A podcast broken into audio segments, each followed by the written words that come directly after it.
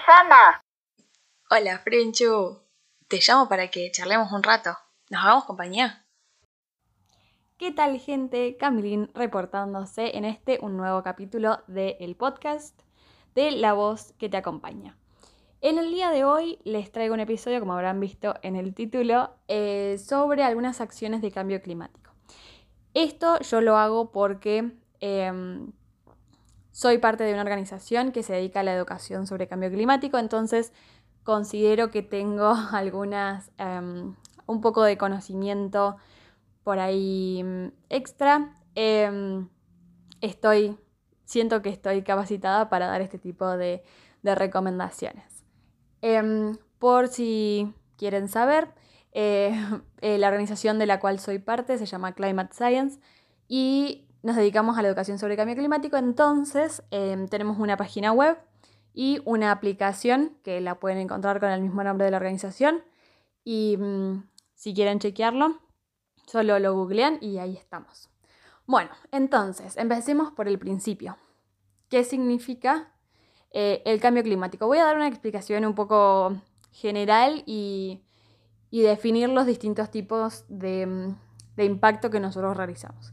Entonces, por un lado, el efecto invernadero, es decir, eh, todos los, los, cambios que produce em, este calentamiento global es por la emisión de dióxido de carbono. El dióxido de carbono se emite principalmente, em, lo emite la industria de la energía, la parte de la energía. Eh, en segundo lugar tenemos a las industrias y así van cayendo distintos tipos. Pero el, más grande es el de la energía. Em, también tenemos por otro lado, que esto muchas veces tiende a confundirse, em, es la contaminación del plástico. Por un lado em, tenemos al calentamiento global y por otro lado otro tipo de contaminación, que es la del plástico. No tienen nada que ver una con la otra. De hecho, la producción de plástico genera relativamente poco em, dióxido de carbono, pero eh, genera un gran impacto a nivel de biodiversidad y porque ya todos ya sabemos que no se degrada y bueno, eh, con eso está el típico consejo de reducir el consumo del plástico y em, de ser posible reciclarlo, reutilizarlo o em, no tirarlo en cualquier lado, sino enviarlo al tacho de basura, nunca tirar basura en la calle o en la vía pública o al medio ambiente porque eso contamina mucho más que, que si lo tiramos de manera correcta. Entonces, vamos ahora directamente con los consejos sobre cómo reducir el cambio climático. Cómo mitigar los efectos sería el, el término correcto. Por un lado tenemos, como ya dijimos, em, la energía es el que un mayor daño, una mayor emisión de dióxido de carbono produce. Entonces, eh, como acción individual, obviamente consumir solo cuando es necesario, prender pocas luces, apagarlas cuando eh, no estamos en la habitación y desenchufar todo cuando no lo estamos usando. Entonces, ¿eso por qué? Porque la energía que por lo menos nosotros ahora consumimos no viene de una fuente renovable. Si esa energía viene de paneles solares o una energía eólica, una energía em, mareomotriz, una energía renovable, no habría problema, digamos, en que consumamos. Obviamente, por una cuestión de que, de que es mejor económicamente, em, intentamos tener todo apagado o solo solo usar eh, cuando realmente lo estamos necesitando, pero si no, no. Entonces, em, por ahí se pueden organizar reclamos o, tomar la iniciativa de eh, plantearlo a las autoridades si uno cree que es necesario o ver la forma de unirse a un grupo que esté a favor de esto y que promueva algún tipo de cambio en este sentido. Entonces, si esto podría ser un buen cambio a nivel gubernamental, digamos. Estas, todos sabemos que estas em, energías renovables requieren una gran inversión desde el inicio, digamos, para que realmente tenga un impacto. Em, individualmente se pueden comprar paneles solares para las casas, pero em, no tienden a ser la manera más económica y porque los paneles tienen que cambiarse cada cierto tiempo. Y también eso hay un debate eh, al respecto que por el hecho de que los paneles cada vez que uno eh, los tiene que cambiar los tira a los que ya no sirven. No hay un reciclaje para ellos. Y también em, se dice que dentro de los paneles hay ciertas sustancias bastante nocivas para el medio ambiente entonces ahí está como em, poner en la balanza qué es mejor, si al final termina siendo contraproducente o no. Entonces, em, personalmente, bueno, sí, la que más me gusta es la eólica, pero em, obviamente todas las energías, el tipo de energía renovable que se usa cierta, en cada zona es dependiendo de los recursos disponibles. Entonces, Obviamente en un lugar donde el sol de gran parte del año se va a poner paneles solares, donde haya un viento óptimo, porque no puede ser ni muy fuerte ni eh, tampoco eh, muy suave. Y la, mm, la mareomotriz o la hidráulica se pone eh, si uno tiene el recurso necesario. Entonces, Em, estaría buenísimo que los gobiernos invirtieran en eso y, y, y poco a poco cada lugar cambie su tipo de energía a uno renovable. Em, la nuclear está em, bastante en debate, pero se dice que es, muy buena porque ya está controlado y optimizado todo el proceso. Muy rara vez pasan accidentes, eso ya no ocurre y muchos países están optando por eso. El tema es, bueno, el cómo cuando, cuando ya no sirve, el, normalmente se usa litio en la, en la nuclear y cuando ya no se usa, bueno, hay que tener un, un, lugar para almacenarlo y que eso no contamine. Que eso también es un tema, pero poco a poco se van creando eh, optimizaciones de todos los procesos. Bueno, eso por el lado de la energía que es lo que más dióxido de carbono produce. Luego tenemos a las industrias. Entonces, em, una de las mayores industrias que em, contamina en varios aspectos. Una, por ejemplo, es la industria de la indumentaria, porque se sabe que consumen mucha agua y también eh, producen demasiado. Em, las modas están hechas para que uno consuma y eso es bueno relativamente eh, para, los, em, para los fabricantes económicamente. Pero no es para nada bueno para el ambiente porque tiene dos partes. Por una se produce muchísimo y por otra también se tira mucho. Entonces, cuando la gente deja de usar algo y lo tira, pasa a ser parte de, los residuos y eso no es bueno em, para el medio ambiente vuelve a producirse y sigue produciéndose y bueno, las modas es algo que eh, contamina bastante. Y por otro lado tenemos a la industria de las, las tecnologías, digamos, los teléfonos, las computadoras, las cámaras.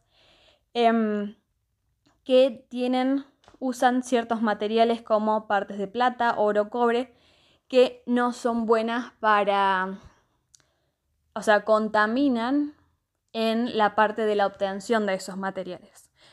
Y, mm, eso no es bueno a la larga. Y también tienen em, los teléfonos, sobre todo, cada vez vienen más em, frágiles, entonces hace que vos tengas que volver a comprar otro y que tires el que, el que tenés. Em, pero ahora, bueno, hay varias iniciativas como algunos centros que reciben estas centros de reciclaje de tecnología, o las mismas empresas te vuelven a tomar tus celulares viejos y mm, porque ellos de ahí colectan eh, ese oro, plata o esos materiales que, son medios eh, caros o difíciles de encontrar y los vuelven a usar. Eso está bueno, eso es una buena, una buena iniciativa, pero bueno, la industria está hecha bastante para que se siga produciendo y em, también para que vos tengas que volver a comprar. Por eso son cada vez más, más finitos, cada vez se te cae y se te rompe. Y también en cierto tiempo empiezan a andar mal, quedan obsoletos. Bueno, eso es algo bastante normal, pero em, por ahí tienden a durar muy, muy poco. Em, entonces, con estos, en vista de estas dos grandes industrias bastante problemáticas para, el medio ambiente. Eh, mi consejo, sobre todo con el de la ropa, que es una industria bastante mm, complicada, podríamos decir, em, es comprar ropa, no comprar ropa que esté solo de moda y que sabes que cuando esa moda pase no la vas a volver a usar. Em, por eso comprarte ropa que vaya de acuerdo a tu estilo y no necesariamente, o sea, si te gusta lo que está de moda y de verdad es tu estilo, eh, sí, hay que, se puede comprar, pero no esa ropa que sabes que no te va a durar nada, que em, es de mala calidad y después la vas a terminar tirando, se te va a romper. Es preferible comprar menos prendas que te vayan a durar más y em, en lo posible que por ahí, eh, yo una, una recomendación que Em, estoy implementando hace poco es comprar ropa en tiendas de segunda mano o de ropa usada. No hay muchas, no hay muchas acá, pero em, sé que en España, por ejemplo, eh, bueno, o en Europa se usa mucho el tema de estos mercados de, que son enteros de ropa, que por ahí, bueno, requieren eh, una gran búsqueda, pero em, es una experiencia más divertida y, y, positiva en todos los aspectos. Porque al usar ropa que ya esté usada o ropa que em, primero es más barato, ropa... Segundo, estás ayudando a que la economía em, cercana, digamos, eh, que, que, te rodea de tu ciudad Em, pueda crecer, le haces un favor.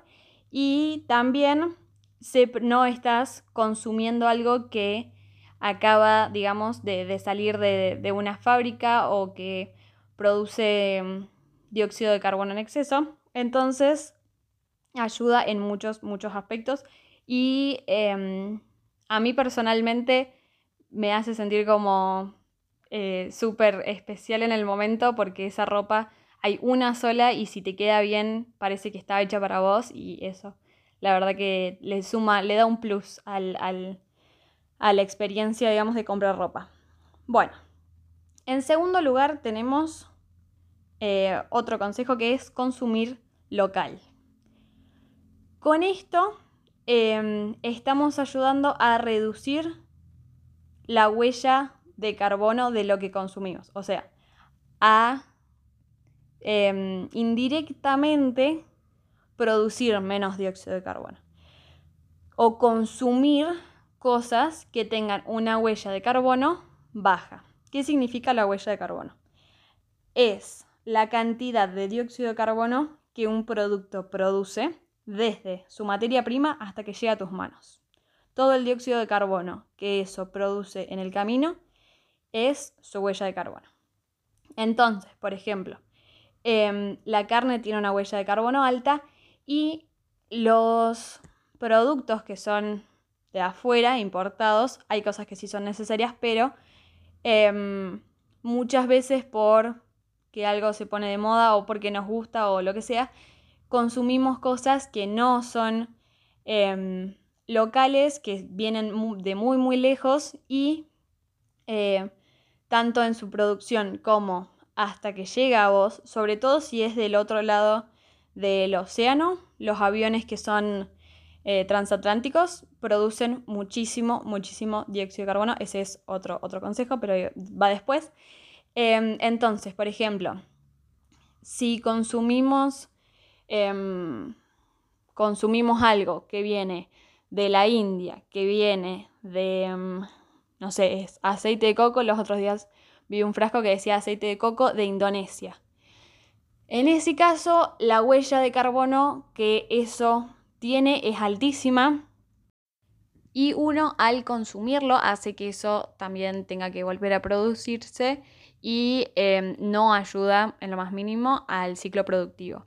Entonces, em, les aconsejo fijarse, no obsesionarse, pero sí em, uno sabe más o menos si está consumiendo papaya, eh, claramente, o granada, claramente no es de producción local.